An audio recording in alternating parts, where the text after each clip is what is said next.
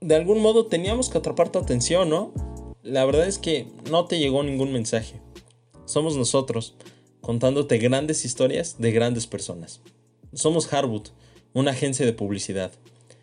Estamos aquí porque nos apasiona el emprendimiento, el marketing y la creatividad. Así que ya sea que estés lavando los trastes, corriendo, en el tráfico, te estés bañando o haciendo cualquier otra actividad, te agradecemos por estar aquí. Y quizá algún día tu voz será la que escuches en este podcast. Hola, hola, soy Alan Morlet. Y yo soy Leo Contreras. Bienvenidas y bienvenidos a este episodio número 13.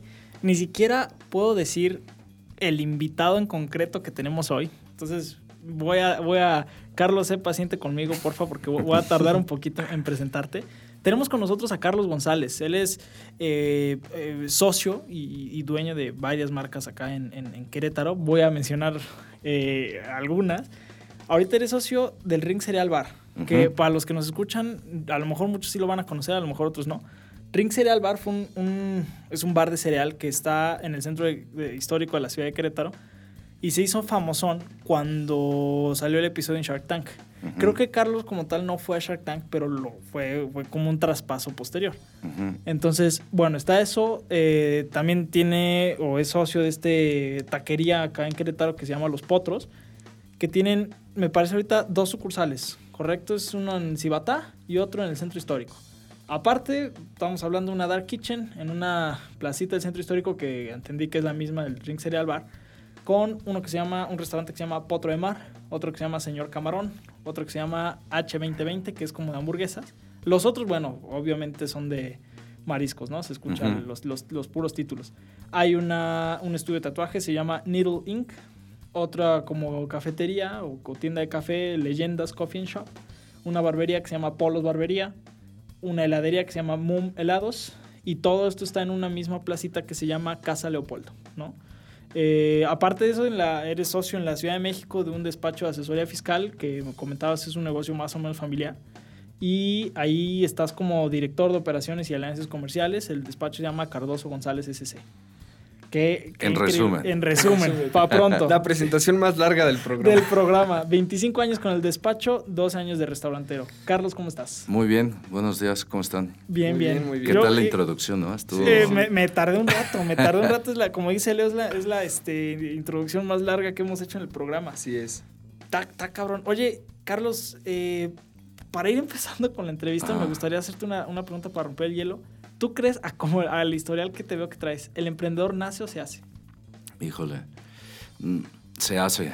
Se hace. Se hace, sí. Al final creo que es más eh, por un tema de, necesidad de explorar nuevas cosas, ¿no? Y esa cosquillita siempre de, querer salir un poco adelante, sobresalir sobre algunas otras personas, decir, oye, por ejemplo, el primer restaurante que, que puse tenía 23 años. Eso fue hace... Tú tenías 23 años. Yo tenía 23 ah, años. Entonces, con un poco de ahorros que yo tenía y con mi hermano dijo, oye, ¿sabes qué? Vamos a poner este restaurante. Pusimos un restaurante en Interlomas. Lloramos, reímos, aprendimos.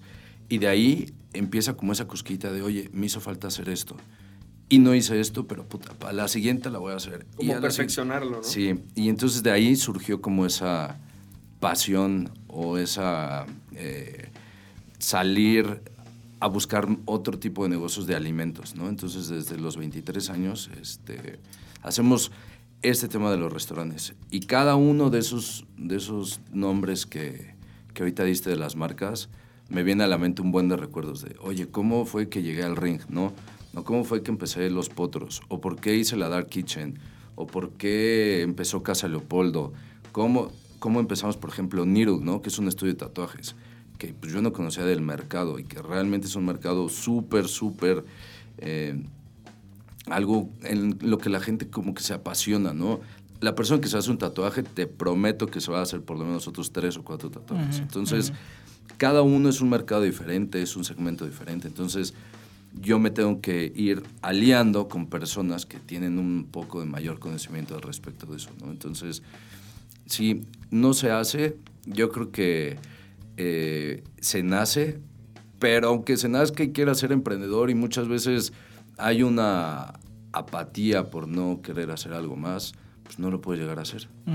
¿no? Entonces, creo que va de la mano. No sé si, pues no sé, a mí yo nací y después me hice y conforme ha ido el tiempo, pues sigue uno generando eh, pues esa perspectiva de decir, oye, ¿y ahora qué más sigue, no? Oye, te iba a preguntar ahorita, así como, oye, pues más o menos cómo empezaste, pero creo que ya me contestaste un poco que fue el tema de los 23 años. Ajá. O sea, no sé si se te viene otro recuerdo valioso para ti en cuanto a la pregunta cómo empezaste. Bueno, yo trabajo desde los 15 años, ¿no? en, en mi familia siempre fue un tema de, oye, pues quieres, quieres irte de viaje, quieres eh, comprar una, comprarte esto, por aquello, pues tienes que trabajar, ¿no? Entonces, en mi familia desde muy jóvenes nos enseñaron o nos inculcaron el tema del trabajo. Entonces, yo en vacaciones me iba a trabajar al despacho y siempre era un tema de trabajo, trabajo, trabajo y una constancia. Que al final puedes trabajar este, mucho o poco, pero si no eres constante en eso, pues creo que no, no lo vas eh, alimentando bien eh, como la parte de tu conocimiento o generar más experiencia, ¿no? Que si me dices, oye, ¿qué tan preparado estás ahorita a cuando empezaste? Es, o sea, te preparas desde el tema de platicar con las personas, tus proveedores, las alianzas comerciales que haces, desde cómo tienes que llevar la administración para poder pagar tus impuestos. O sea, hay muchos emprendedores que muchas veces empezamos con, ay, empiezas a pagar en efectivo aquí, sacas dinero, lo metes a otro lado, lo vas moviendo, y pues te llega un requerimiento del, del SAT y es como, híjole, y eso no lo tenía contemplado. Oye, pues también tienes que contemplar dentro de tus costos, por decirlo así, el pago de tus impuestos, ¿no? Entonces, eh, Ah, es que también eres contador es público. que también soy contador Sí, público, sí, sí, sí. entonces es una combinación muy padre. Ajá, Sí, sí, sí, te, te ayuda bastante porque normalmente esos son de los factores que, De las debilidades que los más- emprendedores nunca toman en cuenta. El, el- el tema fiscal y el tema contable. Nada más es como, voy a poner tal negocio, pero ni checas qué onda con el tema Con fiscal. los impuestos. Sí, no, yo, yo- mira, te voy a decir, yo, yo estudié, yo soy licenciado en Finanzas y Contaduría Pública, estudié en la NAWAC. Y la verdad es que a mí, mi universidad es mi universidad, ¿no? Como cada uno Claro. tiene la suya. De, Su- no, tu alma yo mater. Soy sí, de sí, esta sí. universidad. Yo tuve oportunidad anteriormente de empezar mi carrera en la Universidad Panamericana. Y había algo que por mi forma de ser no, no, no me gustaba tanto, ¿no? Porque yo no, no me veía tanto siempre en un escritorio, ¿no? En un escritorio. Muchas veces nosotros como contadores pues estamos casi 24/7, ¿no? En un escritorio. Y pues, sí, yo hago un poco de eso, pero con el cargo que yo tengo en el despacho salgo mucho y veo otras cosas. Y cuando llegué a la NAWAC, como que te abren un panorama. Algo que tú decías como, ah, mira, puedo empezar a hacer esto, ¿no? Y te dan clases de emprendurismo, y te dan clases de ciertas direcciones, y te enseñan a interpretar ciertos números por, por arriba, por decirlo así, para que puedas conocer bien un balance general, un estado de resultados, que sepas cómo poder integrarlos dentro de tu operación. Te dan herramientas para que te digan, oye, ¿sabes qué? Pues estas son las herramientas que tú tienes para poder desarrollar tu negocio. ¿Las quieres tomar? Tómalas. Y, eh, y- y literal es como muchas veces dicen, ¿no? Pues la escuela no hace el alumno, el alumno hace la escuela. Sí, sí. Al final es lo que tú quieras tomar, ¿no? Y hay personas que, que sí somos, pues, emprendedores o empresarios o personas que vamos por la vida tratando de trabajar de la manera correcta, con valores, con principios, este, con una formación académica y demás, y tratando de ser ejemplo de las demás personas, porque al final, por ejemplo, imagínense en el ring, ¿no? En el ring llegan muchos jóvenes y muchos niños, y hay veces que a mí me toca atender a las personas porque me gusta ver cómo es que se maneja la parte de la operación y demás. Y si tú llegan alguien a tu negocio y tú no estás comprometido con tu negocio o no, no, lo tra- no te has puesto la camiseta, la misma gente lo siente, ¿no? No sé si ustedes en alguna ocasión han entrado a algún negocio en el que dicen como, "Mm, ¿y él es el dueño? O sea, como que él... Sí, él- muy desafanado de, de- del Sí. tema, claro. y entonces sí, sí, sí. O sea, yo creo que, que este tema de, de ser emprendedor es un tema que, que lo vas a tener toda tu vida. O sea, cuando uno empieza en esto es como una adicción. Ya empezaste a ver cuándo se te acaba, ¿no? Digo, obviamente, si no dejas recursos, pues ya es como, eh, vamos a buscar algo más, ¿no? Ujú. Así es. Ok, entonces más o menos Ya, ya, ya podemos, podemos sí. Este, continuar. Ok, este, yo te tengo una pregunta, Carlos.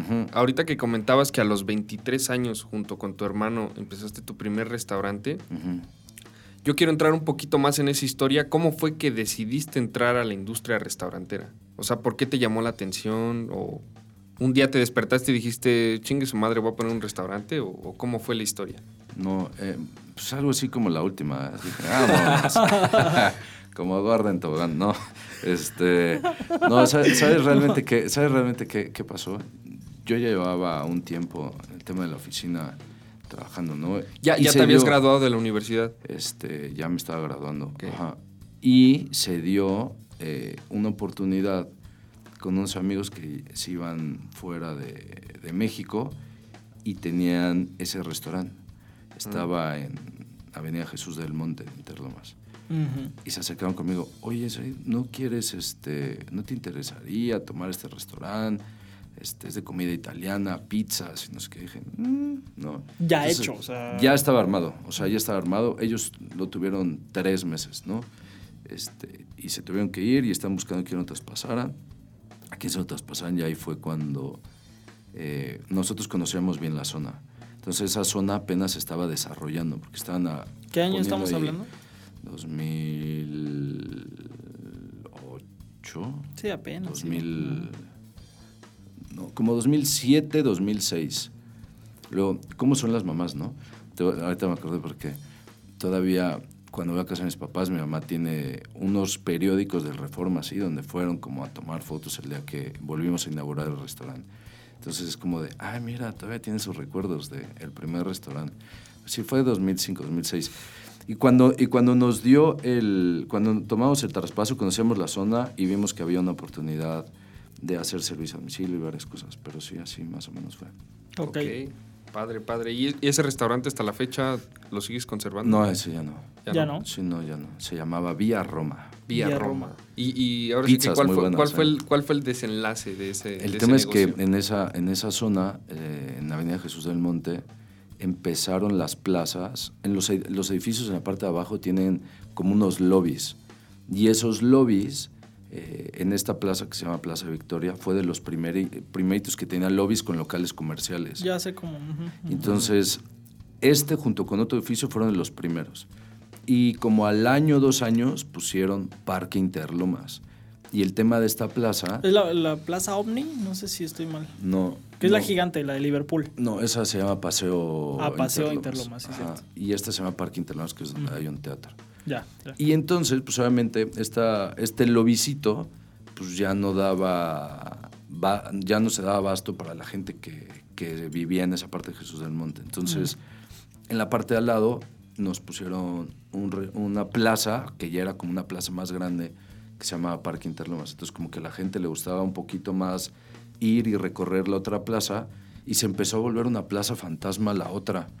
O sea, y seguíamos habiendo los mismos restaurantes desde hacía tiempo, ¿no? Y este, ya al final tomamos la decisión de, ¿sabes qué? Pues ya no podemos seguir aquí. Que al final la gente...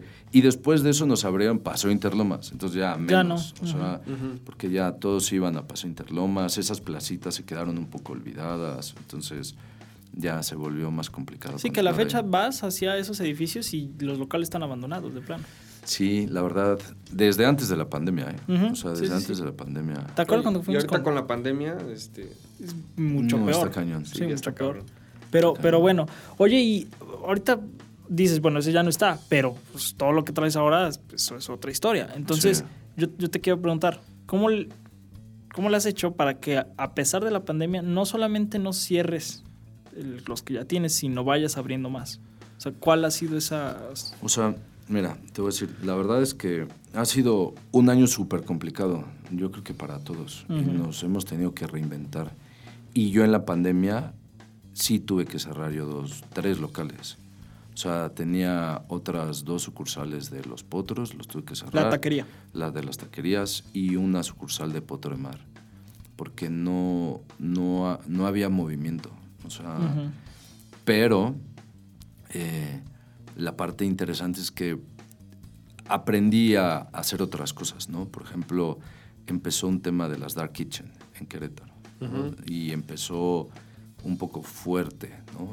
Donde tú puedes eh, abrir cinco restaurantes, seis restaurantes y dar servicio por delivery, ¿no? Este, entonces, todas estas aplicaciones que hay ahorita, Uber, Didi, Rappi y demás, a muchos nos han ayudado, ¿no? A, mantener o a aumentar, digo, a mantener ciertos costos y demás. Pero, este, sí ha sido muy complicado. ¿Por qué?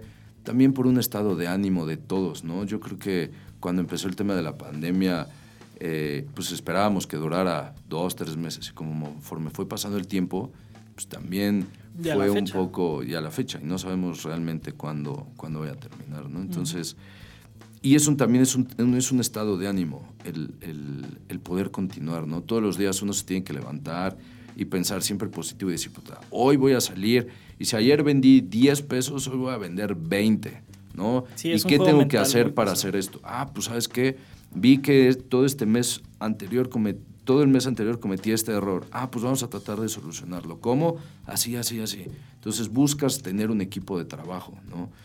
Eh, que te apoye, porque al final tú no puedes hacerlo solo. Es como yo siempre lo he dicho, ¿no? Es como, imagínense, estamos en un concurso. Llega alguien y te dice, oye, ¿sabes qué? Mira, aquí tienes 10 kilos de pastel, ¿no? Si te lo acabas en una hora, te doy 10 millones de dólares. ¿Qué haces? No, pues. Por supuesto que. Te lo chingas. pues, claro. No te lo acabas. O sea, piensa bien, o sea, te dice tantos, 10 kilos en una hora, ¿cómo le haces para acabártelo? Bueno, le hablas a otros tres, cuatro. Ahí está, es eso, así es. O sea, yo lo que hago cuando yo ah, veo... Ya entendí la analogía. Cuando yo veo un pastel así, que digo, oye, Claro. son 10, ¿no? 10 kilos, pues mira, yo lo voy a organizar, ¿no? Yo sé que él se echa 2 kilos, Eh. yo sé que él se avienta otros 2, yo me echo uno y empiezo a buscar un equipo de trabajo en donde en lugar de yo quedarme sin nada, jun- nos juntamos varias personas y decimos, ah, tú puedes, tú puedes, sí. Pues nos repartimos este pastel y te toca tus rebanadas, tus rebanadas y aparte un premio por comerte ese pastel, ¿no? Entonces, Esa visión está muy cabrón. Es la primera vez que escucho una, una analogía así. O sea, tú casi casi lo das por hecho. O sea, el premio ahí está. Nada más necesito traer a quien me va a ayudar a, a sacarlo. a generarlo. Y al final no es quien me va a ayudar, sino quien va a colaborar conmigo Sí, para que que se lo podamos comprometa. hacer, ¿no? Porque al final, ¿cuántos proyectos? Si llegar a sentarse y tú sírveme, pues está bien fácil. Sí, claro. exacto, ¿no? ¿Cuántos proyectos a lo mejor ustedes no han escuchado de, ay, hoy voy a hacer esto Una y voy a vender idea. esto? Y, ah, pues sí, lo puedes hacer, ¿no? Pero el tema es desarrollarlo, el tema es encontrar a la persona que realmente se comprometa con el proyecto y que diga, me late cañón esto, vamos a hacerlo. Y vamos a hacerlo es vamos a hacerlo, no, no, te dedico media hora, 40 minutos y después hago otra cosa, ¿no? Entonces, sí tienes que buscar un equipo de trabajo para que puedas tú...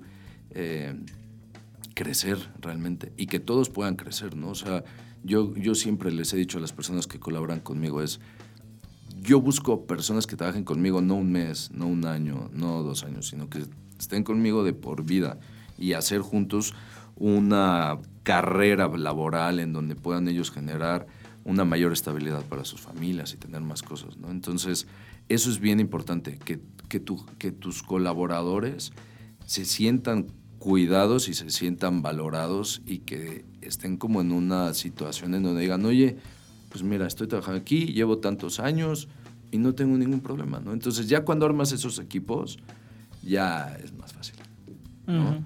Ah, ah, bueno, pues voy a empezar algo de nuevo y demás, ¿no? Así ok, es. este Carlos, ¿qué consejo le darías a, a un restaurantero para no morir en plena pandemia? Híjole, yo creo que eso, ese consejo no te lo podría dar nadie, güey. o sea, en verdad, ¿no? O sea, yo soy muy sincero. Si a mí alguien me dice, oye, él te va a dar un consejo para, no poder, para que no mueras en la pandemia, Lo ves muy difícil. porque al final cada negocio es diferente. Sí, sí, sí, claro, O sea, y, y cada sector en donde tú lo tienes es diferente, ¿no? O sea, a lo mejor yo que soy muy chiquito, güey. O sea, yo soy muy chiquito a comparación de otras personas. Y si yo estoy, eh, por ejemplo, en Cibata, y llega alguien que vive en Oaxaca, oye, yo te voy a dar un consejo para que no cierres. Yo le digo, no, güey, a ver, tienes que venir aquí, sentarte un año conocer a tu mercado y ya cuando me digas, ah, sí, pero obviamente hay bases, ¿no? Decir, oye, siempre tienes que tener Sí, sí, lo básico. calidad en tu servicio, debes de tener precios, debes de hacer promoción y publicidad, debes hacer, o sea, tienes que, que hacer como cosas básicas, ¿no? Tener bien a tus empleados, este, dar una buena atención y demás. Pero al final, cada uno busca la forma de cómo poder salir adelante, ¿no? Y cómo poder mantener sus negocios. O sea, no... O sea, obviamente hay bases, ¿no? Pero no hay como un consejo claro así decirte, ah, pues si haces esto ya. Si no, no habría tantos lugares cerrados. O sea, hace, hace poco fui a, a- a México. y este- ¿Vas mucho para la ciudad? ¿Tú, tú Sí, sí, ahí? Sí, sí, voy mucho. Pero ya radico aquí. Ujú. Este. Me sorprendió ver Oxos en Polanco cerrados. Dices, "Ay, ¿cómo un Oxxo cerrado en Polanco cuando había filas, no? Este, me sorprendió ver restaurantes que yo nunca pensé que iban a cerrar, cerrados, Starbucks vacíos, ¿no? O sea, y tú dile al SEA qué consejo le das para que no cierre. Al SEA, Ujú. don al SEA. Alsea, ¿no? Sí, sí, Sí, pa- para, los que no escuchan, que no- es que nos escuchan mucho de Ecuador, por ejemplo. Ok. Este, Alsea es un grupo restaurantero gigante que es dueño de las cadenas más comerciales, más populares acá en el país, como son el Vips, el Portón, el Italianis, California Pizza, Kitchen, Kitchen, este, Domino's Chili's, Domino's Pizza, Starbucks. Starbucks, que ya les estamos haciendo comercial. Este, y bueno, pues nada más con esos grupos, bueno. Pero y- imagínate, o sea, si ellos a están Donald sea, vacíos. ¿cómo le ¿no? haces? Qué buena, qué buena perspectiva, la verdad. O sea, Eso- no hay consejo.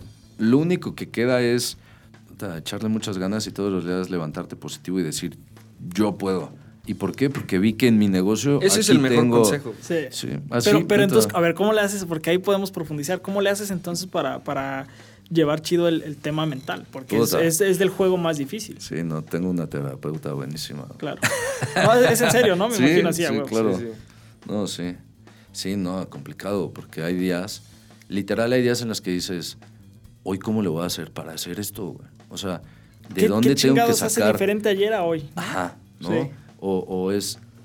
Hay momentos en los que, por ejemplo, yo, ustedes son muy creativos, ¿no? Yo en mi, en mi, en, así que desde mi trinchera, yo soy creativo, ¿no? Porque busco formas de cómo poder generar algo. Y llega un momento en el que algo así se apagó. Y es como, te da miedo, ¿no? Dices, oye, ¿qué pasó? Y dices, puta, hasta la musiquita. ¿No? Y es así de, ¡pum! Se apagó, se apagó esa creatividad. ¿Y ahora qué haces? Sí. Entonces tienes que volverte tú solo a motivar. Nadie más te va a motivar, güey. Nadie más. O sea, nadie más te va a decir así de, venga, tú puedes. Y aunque tengas una pareja, tus familiares y demás, tú eres la única persona que sabe lo que pasa dentro de ti, güey. Hay mucha gente que te va a llegar a dar consejos, güey. Gente que te quiere, gente que medio te quiere, gente que te ama, que te adora y te dice, mira, hazle así, ¿no? Pero muchas veces uno es como, ay, ¿por qué lo voy a hacer así, no? ¿Tú qué sabes? Y ahí es donde empieza el, el tema en el que ya no escuchas, güey. Y yo creo que para tener este tema de, de ser un emprendedor tienes que escuchar. Hay consejos buenos, hay otros mejores y hay unos que no vale la pena escuchar, ¿no? Y de todos tienes que aprender. O sea, de- del bueno, del malo y de, de dos, tres, pero de algo aprendes. ¿no? Obviamente también no te vas a acercar este, con alguien, un médico, ¿no? Y te va a decir. Sí, alguien totalmente ajeno a Sí, lo que exacto. estás. Sí, sí, sí, claro. Pero sí, tienes que, tienes que aprender. O sea, consejos no. ya No, e- ese, muy- ese fue el muy- mejor consejo. Sí, es de las mejores, sinceramente, así, reflexiones y respuestas que, que hemos tenido. ¿Tú cómo ves? Sí, sí, sí, sí. ¿Saqué 10 o no? Sí, sacaste. No, sacaste 15, cabrón. Así es, pero sí, así es esto. De motivación continua de uno mismo. Sí, pero Y, y- y sa- saben algo también que, que, eh, la pandemia yo, yo creo que a todos nos ha dejado algo bien padre, que ha sido el aprender de uno mismo y de aprender hacia dónde quieres ir y qué es lo que quieres hacer. Y hay días que dices, puta, ¿cómo lo va a hacer? Y, pero hay algo que vuelve a entrar, esa chispa. Eso que se fue, tú te empiezas a motivar solo. Y un día te toca así de, tic, tic, hola, ¿cómo has estado? Ya llegué. Y otra vez vuelves a agarrar como motor y le vuelves a echar ganas, güey. O sea, Oye, fíjate, te- yo te- me- comentabas que tienes tu terapeuta. ajá.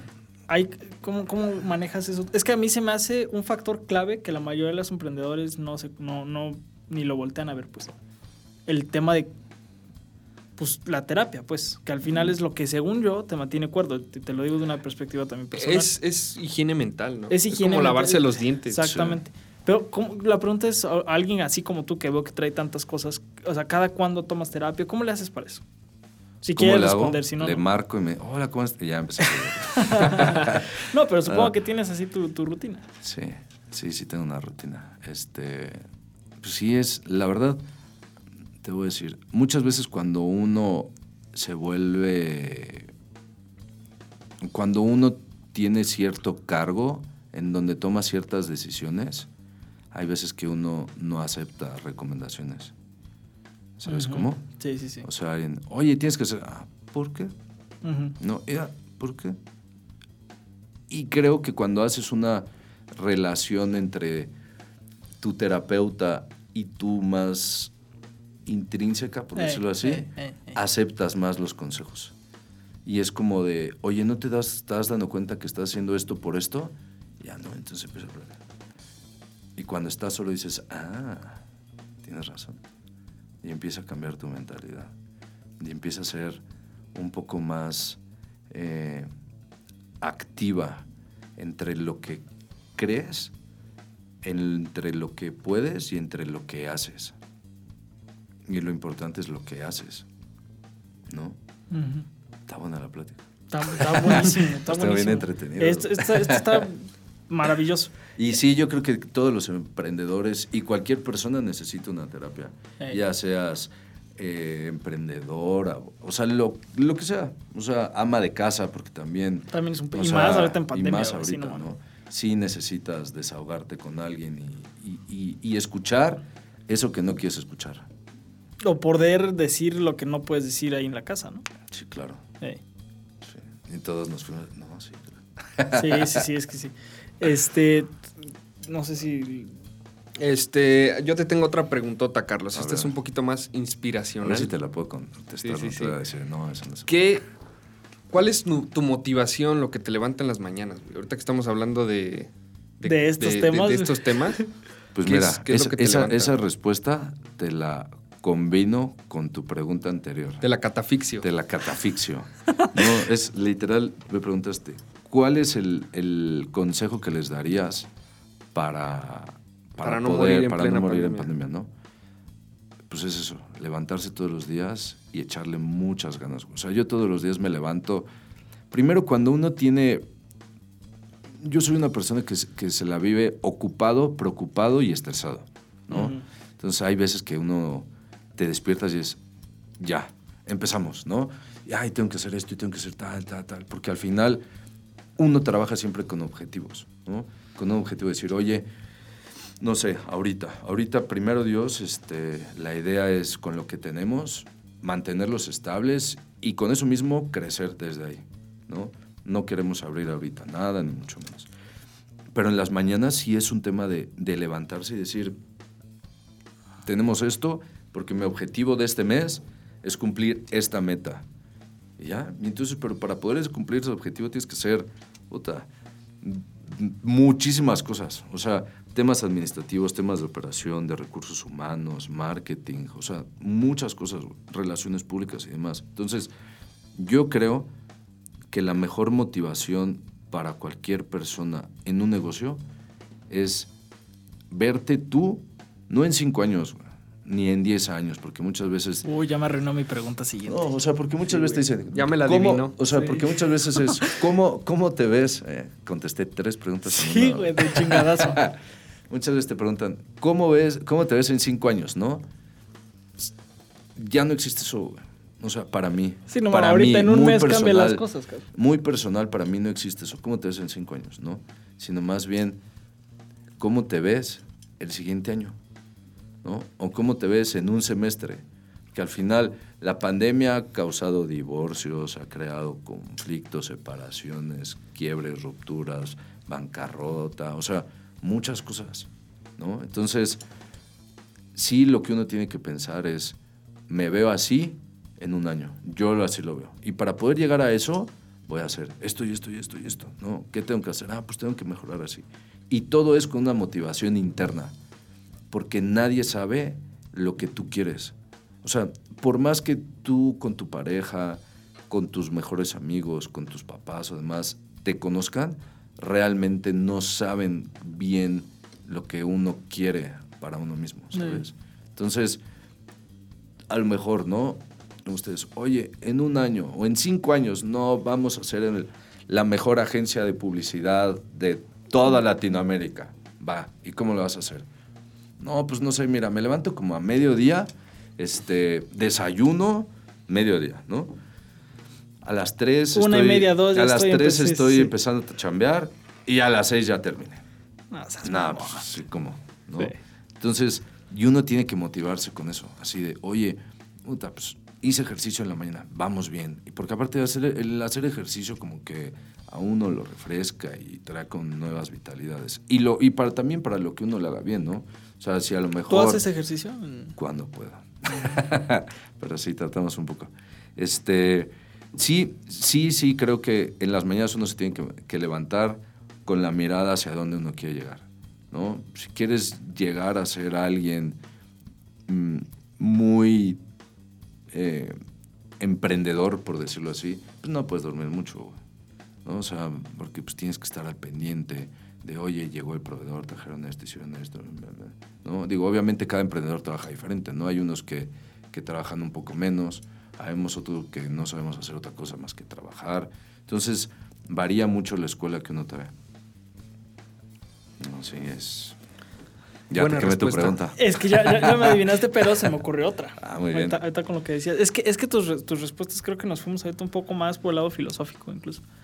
O no tanto, no sé. Es, es mi perspectiva. Pero yo te iba a preguntar. Ahorita con todo este tema del juego mental y, y- y eso que nos platicas, ¿ha habido algún momento de, ya sea el despacho, de tu vida como emprendedor en general, que, que neta dijiste, ya valí madres? Sí. Ese, ese, ese, oh, a ver, espérame, espérame. Ese momento así tan. Es, es, es un punto de inflexión tan cabrón que tú, tú solito ya dijiste, ya, ya, ya. Ya, ya no diste más y tú lo sabes. Sí. Y por lo que veo, pues sí saliste de ahí. Pero, ¿cómo fue? A ver, primero, ¿cómo fue? Bueno, pues sí es como, ya estamos terapia. no, ¿sabes qué? Sí, ahorita en la pandemia pues pasaron muchas cosas, ¿no? Este, y obviamente pues fueron cambios radicales para todos. Y como yo estoy solo operando esto, pues decía, ¿y ahora cómo? O sea, ¿qué voy a hacer? Esto no está jalando, esto no está funcionando, tengo este problema, este problema, este problema, este problema. Bueno, pues está esta solución, esta solución. Ay, no encuentro una solución para este problema, ¿no? Que gracias a Dios son problemas, que todo problema tiene una solución. Entonces, pero sí fue complicado porque llega un momento en el que uno, uno, o sea, para mí yo solo me cerré las puertas, así. No busqué una puerta alterna y me quedé esperando a ver qué pasaba. Y es lo que uno nunca tiene que hacer. No te puedes quedar esperando a ver qué, a dónde te lleva, sino más bien tienes que atacar el problema y buscar una solución. Entonces, pero sí es complicado porque no, no sabes qué hacer, porque tú solito te cerraste las puertas. Ajá.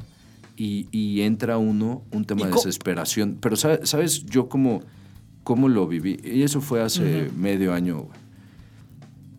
Hace medio año dije, ya, ya voy a cerrar, voy a vender todo, este, y me voy a hacer hippie. Eh, dije, no, ya, ya voy a vender todo. O sea, ya no, no, este estrés está cañón, el tema de la pandemia no se está vendiendo, se está haciendo esto, este, tenemos todo esto, ¿no? Pero al final alguien me dijo, eh, calma, no pasa nada, ¿no? Todo esto es un tema de aprendizaje. Y lo que tú tienes que valorar de esta época es eso, para que no lo vuelvas a repetir. Ajá. O sea, el no, el ver algo y no actuar de inmediato. Entonces, eso me dio a mí como otro empujoncito para decir, ah, venga, ¿no? Sí se puede. Entonces, lo que yo viví fue, una época en la que hubo mucho desconocimiento de la enfermedad y que al día de hoy sigue habiendo. No sabíamos en qué iba a parar. Nosotros como restauranteros, te- te- como restauranteros nos hemos visto más afectados Hablas de la pandemia. de la pandemia. ¿no? Nosotros como restauranteros con la pandemia nos hemos visto más afectados porque, una, no sabíamos qué hacer al principio. Nadie sabía qué hacer, cómo se contagiaba realmente, cuáles eran eh, los lineamientos que tenías que seguir. Pues sí, cubrebocas, tu gel antibacterial, tomar la temperatura, este, el aforo de, las, de los mismos restaurantes. Pero al final, pues muchas veces los cocineros trabajan con las manos. Teníamos que nosotros adaptar medidas para que la gente se sintiera confiada. Entonces, ponerles guantes, ponerles cubrebocas. Y la verdad, no sé si ustedes, ¿cuán- ¿cuánto es el, el mayor tiempo con el que han tenido su cubrebocas puesto? No, no, sí, sí, ya, ya sé a dónde vas. O, sea, imagínate, en la cocina lo 40 debes de traer... minutos ya estás hasta la madre. 40, o sea, 40 minutos es ni un turno, ¿no? Entonces, acá con el tema de la cocina es traerlo puesto 8 Ocho horas, horas, no, no, 9 no. horas, ¿no? y entonces, pues no te lo puedes bajar porque no te lo puedes quitar, ni mucho menos, porque al final es un tema de seguridad para tus propios clientes. Entonces, eh, sí es complicado traer el tema de cubrebocas, pero lo tenemos que hacer, ¿no? Y al final, regresando a tu pregunta, no me desvío. No, está Este, bien, está bien. Regresando un poco a tu pregunta, es por algo pasan ciertas cosas. Y por algo son cosas buenas o son cosas malas. Y vas aprendiendo. Y lo único que tienes que hacer es tomar decisiones. Por eso fue la decisión que, que nosotros tomamos de cerrar tres sucursales. Tres sucursales porque dos nos comían desde que empezó la pandemia. Dos sucursales le estuvimos inyecte, inyecte, inyecte. Y era la que nos comía. Y tuvimos que tomar la decisión de decir, ¿sabes qué? Ya no se puede. Y eso cuesta trabajo. Desprenderse de algo que tú realmente quieres, por decirlo así, que es como tu bebé, y que digas, no, ya, híjole, cuesta trabajo, pero lo tienes que hacer porque al final son negocios. O sea, y, y así fue como lo hicimos. O sea, se traspasó, digo, se, se cerraron los locales, este, y pues a seguir con la frente en alto y ahora sí contra quien se ponga, ¿no? Y trabajar, trabajar, trabajar, trabajar, trabajar, pero trabajar inteligentemente. O sea, trabajar viendo cómo poder mover las personas que trabajan contigo para que cada una tenga responsabilidades de ciertas cosas y poder cumplir con los objetivos que, que tú tienes, ¿no? Así es. Ven. Ok. Yo te tengo otra, otra preguntota, Carlos. Ahorita que, que hablamos de, de todo esto, de las sucursales cerradas, todo el tema. Eh, al tener como más de siete marcas de restaurantes, Y me entre imagino, otros. ajá, entre otros, tienes varios empleados. ¿Cómo le has hecho para evitar esa rotación? Ah, eso ¿Cu- está ¿Cuál ha sido la propuesta de valor que le has dado al empleado para decirle, güey, quédate aquí, no te vayas? Mm, creo que esa yo no te la podrá contestar. te voy a decir por qué. Otra vez. te voy a decir, realmente, propuestas de valores, propuesta de valor, perdón, ha habido eh, muchas dentro del grupo. Eh, desgraciadamente, este, yo no he podido encontrar eh, ese, esa forma de, hacer que las personas se pongan la camiseta muchas veces, ¿no? Que, que eso nos pasa, digo, voy a hablar por mí, ¿no? Pero escuchado muchas personas que nos dedicamos a lo mismo, que para todos es un problema el tema de la rotación del personal. Sí. O sea, ¿por qué? Porque al final muchas veces eh, están un rato, no, está, no quieren hacer carrera con uno, ¿no? Por ejemplo, yo ahorita tengo eh, dos personas que, que ya llevan conmigo tres años, que son los que más llevan, ¿no? Este, y las demás personas van, van rotando, por decirlo así, porque al final, este, no sé si es por la distancia, muchas veces por los tiempos, este, por la productividad que ellos llegan a, tener, porque muchas veces conmigo se han presentado eh, de una forma y hemos visto otras conforme ha ido con el tema del trabajo, pero este, mm, no, no, no sabría cómo, cómo poder al día de hoy hacer que alguien me diga, ¿sabes qué? Quiero colaborar, colaborar contigo durante tanto tiempo, ¿no? O que, en el, digo, obviamente nadie te va a decir, ah, vengo a trabajar contigo cinco años y ya me voy, ¿no?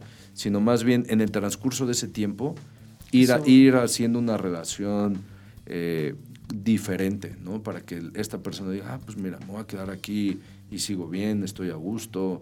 Entonces, al día de hoy yo no, no, no sé cómo, cómo, cómo poder implementar eso, ¿no?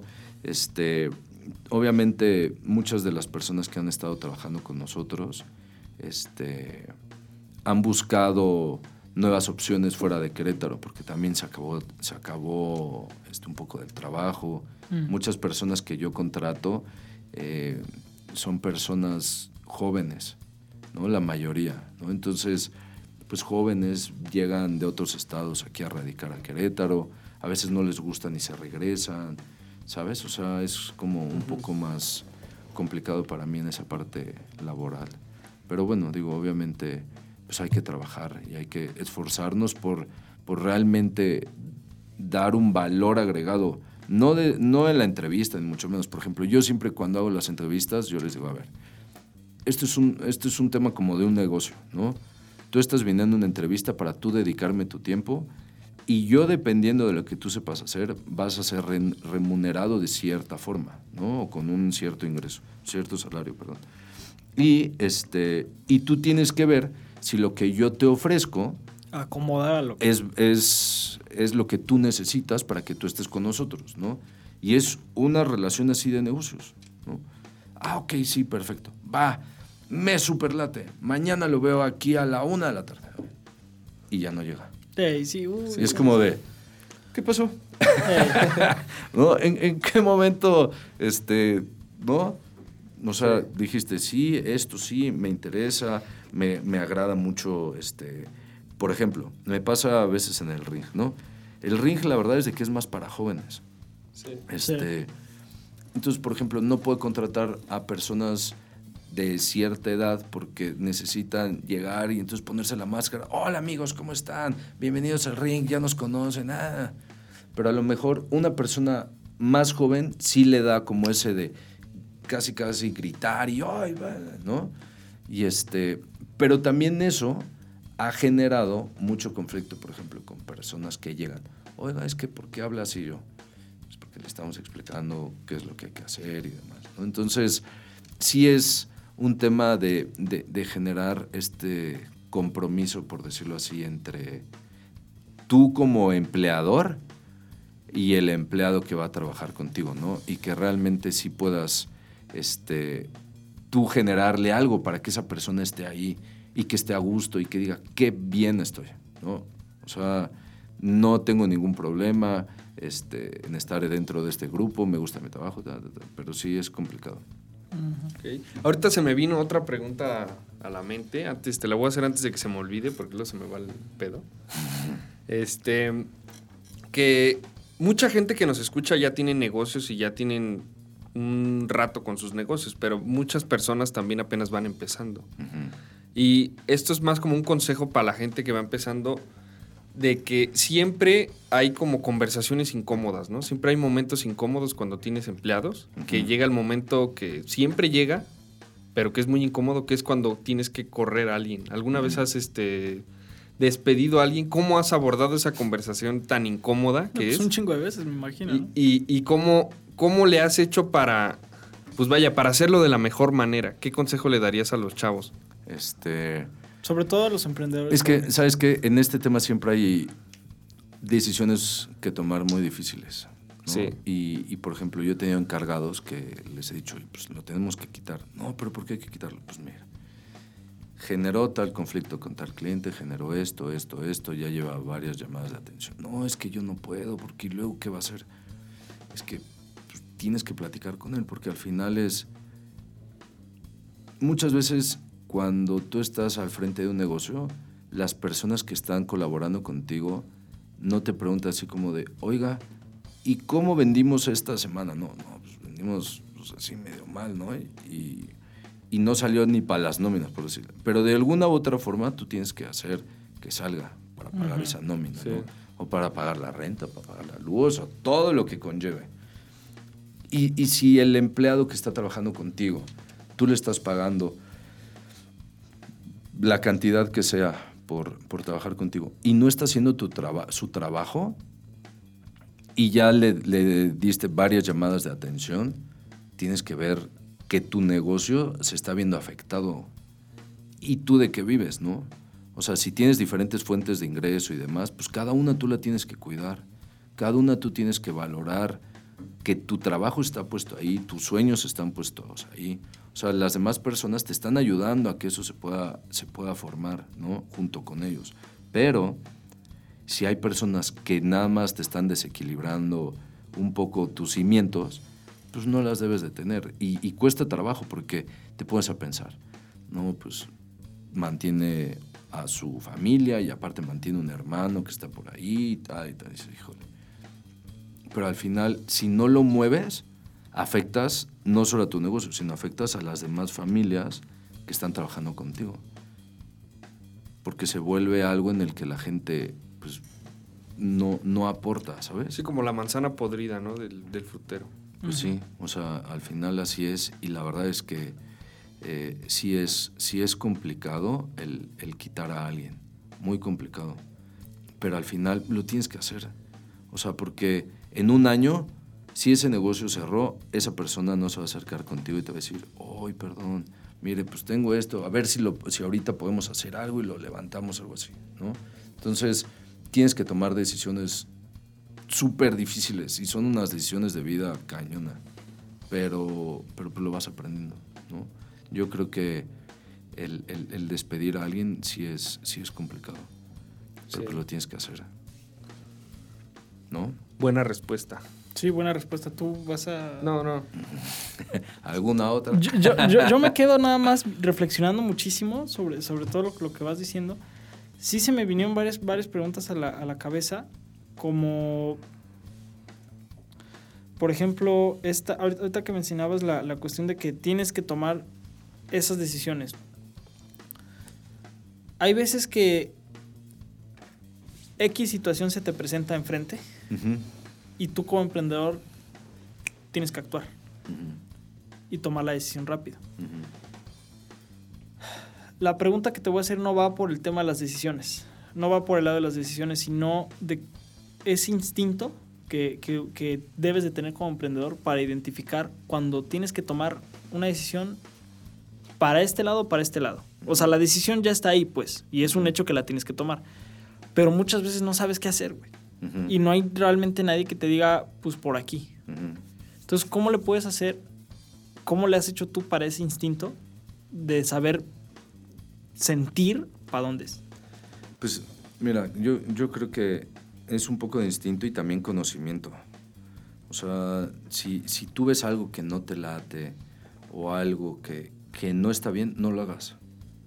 O sea, hay algo, o sea, hay algo que, que, cuando estás platicando con alguien te está ofreciendo el super negocio o te está ofreciendo algo,